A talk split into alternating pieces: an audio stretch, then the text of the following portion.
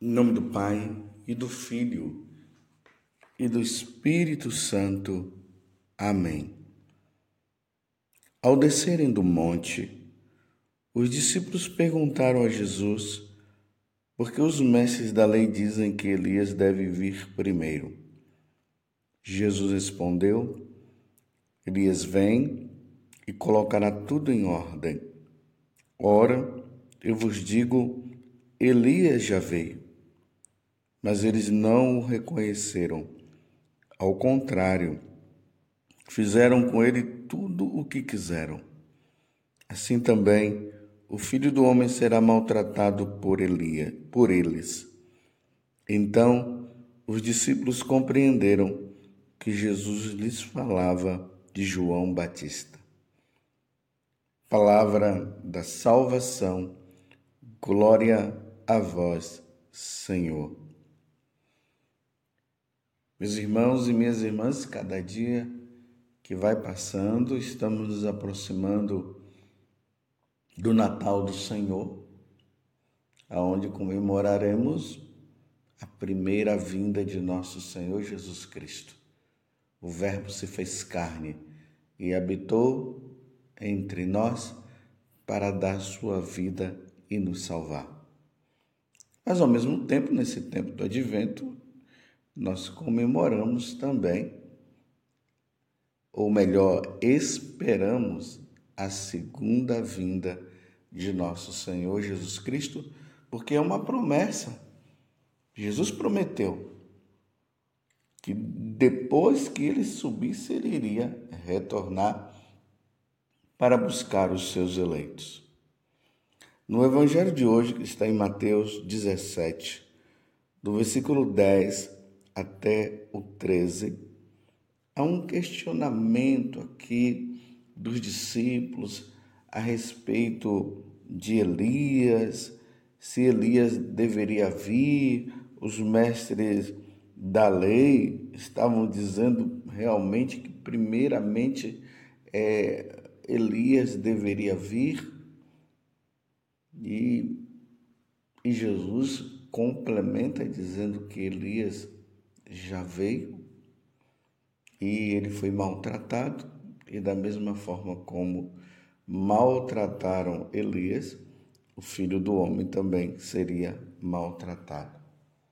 E Elias, Jesus se refere a João Batista, mas o que está por trás de tudo isso, Jesus está falando para os discípulos a respeito dele também. Ele é o Elias, o grande Elias. Ele é aquele que veio para colocar realmente tudo em ordem. O pecado original causou uma desordem, infelizmente. A desobediência de Adão e Eva levou a essa grande desordem que nós olhamos e vemos no mundo aonde nós habitamos. Deus não queria que fosse assim. Mas Deus deu a liberdade para o homem escolher e infelizmente acabou escolhendo indo pelo caminho errado e a escolha não foi boa. E aí o mundo está desta forma. Nos deparamos com a morte, nos, de, nos deparamos com a perseguição, nos deparamos com uma sociedade onde as pessoas já não se amam mais, preocupadas consigo mesmas, é, egoísta, vaidosa. Assim se tornou o ser humano, todo vaidoso. Pensa somente em si. O homem que vive nesta sociedade ficou dessa forma. E Deus, na sua infinita bondade, na sua infinita misericórdia, ele veio para dizer para todos nós como nós devemos viver e como nós deveremos alcançar a vida eterna com ele no céu. Aqui está ponto fundamental. Quando nós olhamos para Jesus, nós precisamos nos apoiar de, nele e vermos este é o caminho, ele é o caminho, ele é a verdade, ele é a vida. Só que aqui tem um outro detalhe. Assim como João Batista, que veio preparar os caminhos do Senhor, está ali em Lucas capítulo 3, versículo 4 e versículo 6 vai dizer: Preparai o caminho do Senhor, endireitai suas veredas. Toda a carne há de ver a salvação que vem de Deus. É, Isaías referindo-se a João Batista, no caso, na vinda de João Batista. E como João Batista preparou esta primeira vinda de Jesus por meio de muita, muito sofrimento por parte dele e perseguição. Não foi fácil a preparação que Elias fez para que as pessoas pudessem receber o nosso Salvador. E aí, quando Jesus vem, Elias aponta, ele mostra: esse é aquele de quem eu falava, eu não sou nem digno de desatar as correias da sandália dele. E aí, é, Elias, por ter falado a verdade, em relação a Herodes, que vivia com outra, que vivia com uma mulher que era a mulher, a esposa do irmão dele, então ele foi morto. Aí Jesus aqui no Evangelho ele está dizendo e deixando bem claro isso, né? Ao contrário, fizeram com ele tudo o que quiseram, com, no caso, é, João Batista. Assim também o filho do homem será maltratado por eles. E aí nós vemos toda a perseguição das autoridades religiosas do tempo de Jesus, que estavam ali na cola, eles não aceitaram o nosso Senhor. Eles não reconheceram Jesus como o, o Messias, o esperado. E começaram a perseguir Jesus, procurando situações para que para poderem é, prender nosso Senhor Jesus Cristo. Eles não conseguiram, porque eles estavam lidando ali, não era com uma pessoa qualquer, estavam lidando com Deus. Eles não encontraram mas encontrar uma outra solução, mentir, enganar. Então Jesus foi, foi preso injustamente, foi julgado injustamente, foi morto injustamente. E Jesus ele está mostrando aqui para os apóstolos que a vida dele também, deles não será diferente. Meus irmãos, é preciso que isso fique bem claro na nossa vida. Se você quer seguir Jesus, se você quer ser fiel a Jesus, como diz lá no livro do Eclesiástico, prepara a tua alma para a perseguição, para a provação, para os sofrimentos. Eu fico assim admirado que quando na igreja é, algum cristão, sacerdote, algum bispo, é, algum civil, civil não, algum fiel, ele é perseguido, as pessoas entram em, em choque. Ficam lá preocupadas, aquela coisa, tudo, claro, é para nós nos preocuparmos sim. Aí tem aqueles que ficam desanimados por causa de uma teologia protestantizada que vai dizer que aqueles que estiverem com nosso Senhor, é, não, não vai acontecer nada.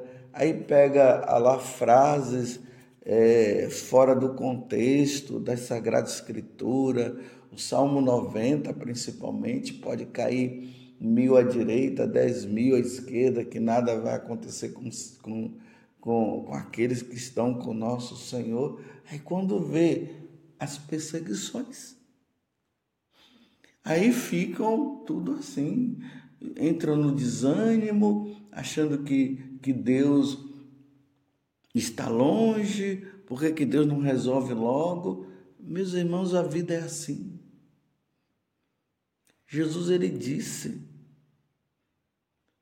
Assim como me odiaram, vão odiar vocês também. Claro, uma coisa que acabamos por não entender é quando essa perseguição ela acontece no meio de nós, pelos nossos, por meio dos, daqueles que, que são seguidores de nosso Senhor Jesus Cristo. Mas o próprio João, o evangelista, lá na primeira carta, ele disse que a perseguição virá do meio de nós. Então, se a perseguição vem do meio nosso, e João já deixou alertado isso, o evangelista São João. Então, diante das perseguições, não era para nós desanimarmos, era para nós olharmos e dizermos assim: é assim mesmo. É assim mesmo. Aquele que vive e quer viver a fidelidade em nosso Senhor Jesus Cristo será perseguido. E Jesus está deixando claro no Evangelho, assim como perseguiram João Batista, maltrataram João Batista, vão me maltratar também. E maltratando nosso Senhor, vai maltra vão maltratar também os seguidores. Então, até a vinda de nosso Senhor Jesus Cristo. Essa segunda vinda que nós aguardamos. Isso está bem claro e Jesus deixou isso avisado. Perseguições, apostasia, que significa abandono da fé. Nós vamos vendo isso claramente nos tempos de hoje. Quem vive piedosamente é perseguição. Quem vive a verdade é perseguido. As pessoas é, se preferiram, os católicos, preferiram se acomodar. E a acomodação, ela é expressa justamente diante de uma falsa teologia que não fala de eternidade, que não fala do julgamento que teremos que passar, que começa a dizer que seguindo Jesus já está tudo bem. É uma é um ensinamento voltado inteiramente para este mundo. Hoje, infelizmente, é lamentável nós vermos a igreja que só fala de ecologia, só fala de animais, só fala de água. Aí nós ouvimos determinados pregadores falando que o pecado não existe mais, isso aí não é o mais importante. Aí tem outros que ficam dizendo que a religião se tornou muito legalista, que tem aqueles que querem seguir é, é, é Jesus baseado ali no, no pecado, na condenação que Jesus vai dar, que não é bem assim, que nós precisamos nos preocupar, sim, é com uma fraternidade melhor, aquela coisa toda que vocês já estão cansados de ouvir? E aqueles que querem viver piedosamente, os ensinamentos de nosso Senhor Jesus Cristo, são perseguidos. Então, a perseguição não, é, não pode ser uma novidade, é uma realidade.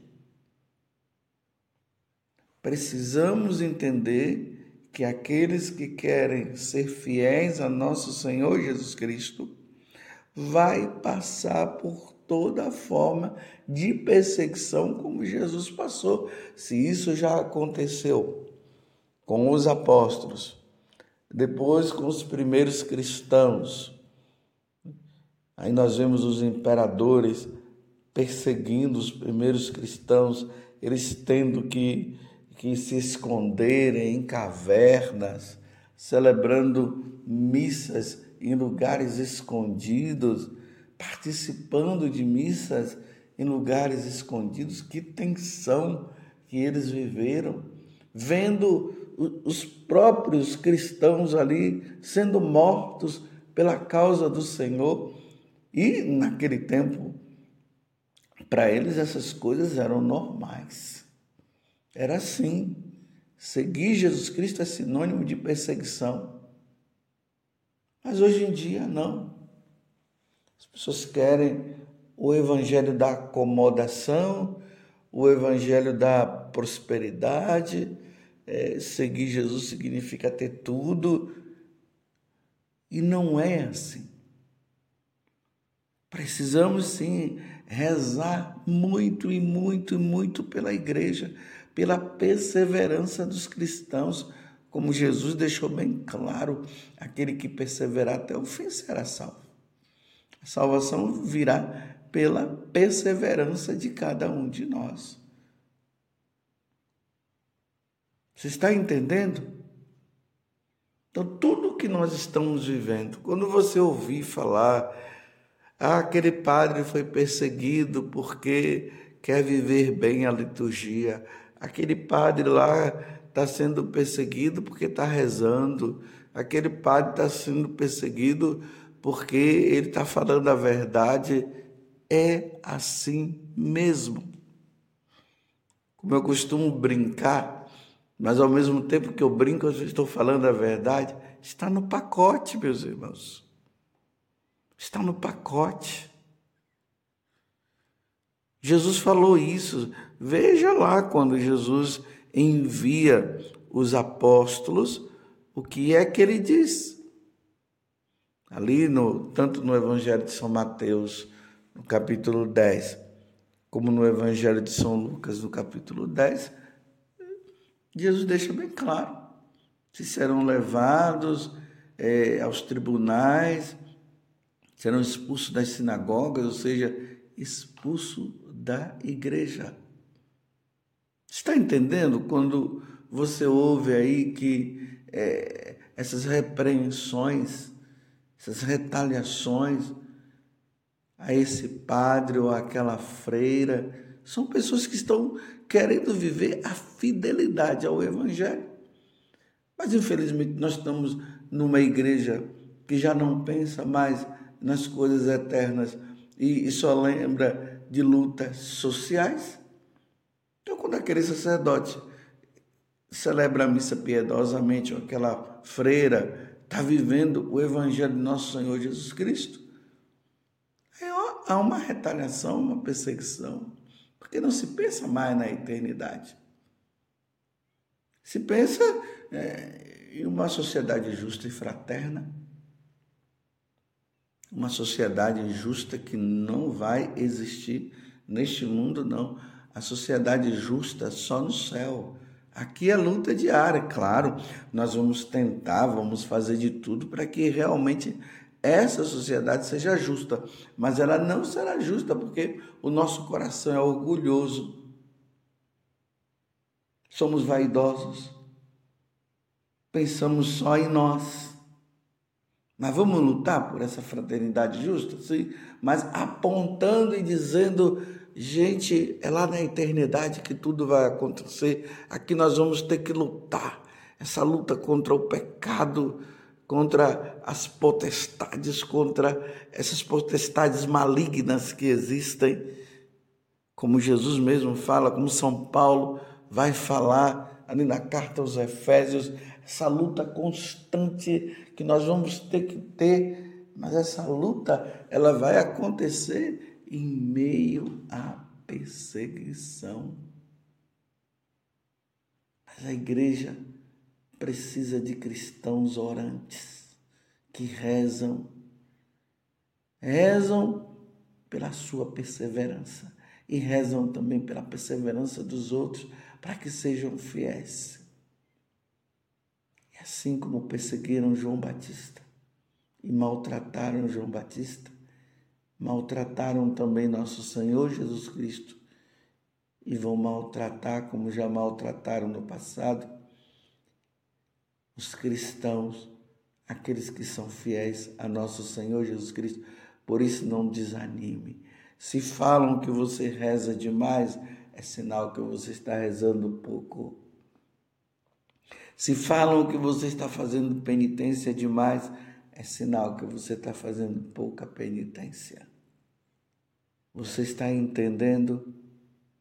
Louvado seja nosso Senhor Jesus Cristo, para sempre seja louvado, e a sua mãe, Maria Santíssima.